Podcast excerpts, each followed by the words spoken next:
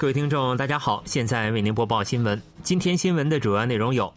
韩国统一部表示，今年正式落实大胆构想，拟定新统一未来构想。尹锡悦称，国家和国民应互相帮助。新安部发布国家安全系统综合对策。韩国正式开始讨论企业继续雇佣退休员工制度。以下请听详细内容。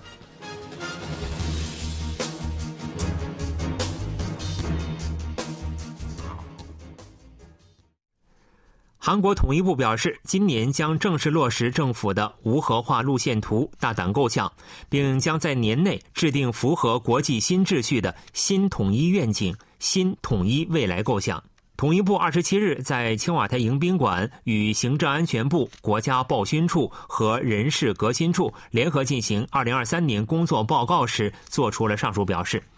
统一部预计，今年美中战略竞争将导致国际秩序动荡加剧。在北韩坚持强对强路线的情况下，围绕统一的政策环境也将愈发复杂和严峻。统一部指出，北韩经济自2020年后持续出现负增长，但去年北韩却史无前例地发射了70余枚导弹等，持续进行敌对。统一部将今年的重点政策方向定为促使南北关系回归正轨，政策课题包括正式落实大胆构想，推进南北关系正常化，提高北韩居民的人权。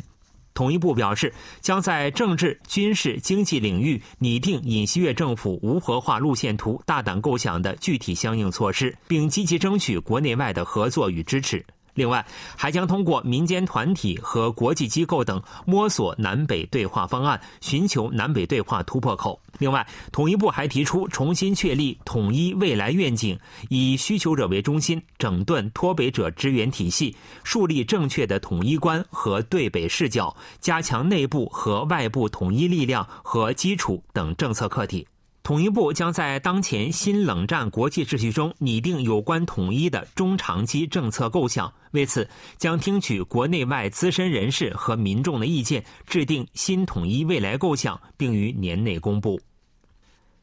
韩国总统尹锡悦表示：“个人困难的时候，国家给予帮助；国家困难的时候，个人也应为国家献身。人人都应有这种使命感。”尹锡悦二十七日在青瓦台迎宾馆听取统一部、行政安全部、国家报勋处、人事革新处的工作报告前表示，各部门的工作稍有不同，但在打造国家系统方面并无不同之处。行政安全部在进行工作报告时，介绍了作为梨泰院事故后续对策而制定的国家安全系统综合对策。该对策在一同打造所有人拥有安全日常生活的大韩民国的愿景下，具体包括防止再次发生人潮拥挤事故的对策和加强危险预测及随时应对体系，在现场启动灾难安全管理体系，基于数字平台的科学的灾难安全管理，具有时效性的受损支援，促进民间参与和以协作为主的安全管理等内容。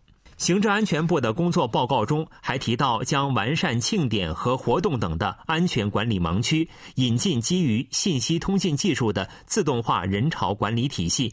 幺幺二反复报警监视系统等内容。行政安全部还表示，将严打传世诈骗、电话诈骗、跟踪骚扰等主要民生犯罪，并严正应对建设现场有组织性的非法行为等各种非法行为，确立守法秩序。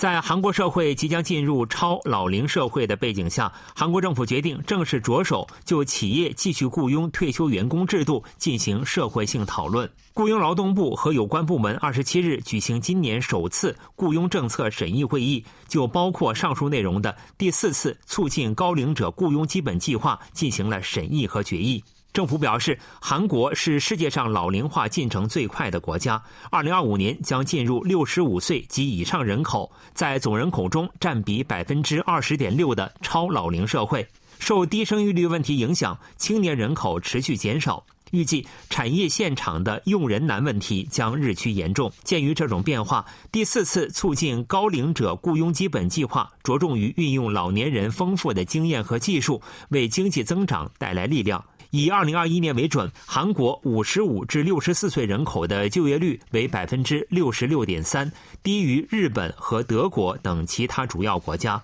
政府首先将继续雇佣奖励金支援对象，从去年的三千人大幅增至今年的八千三百人。该奖励金旨在促使中小企业和中间企业员工在六十周岁退休后也能继续在原有工作岗位工作，是向继续雇佣退休人员的企业提供支援的制度。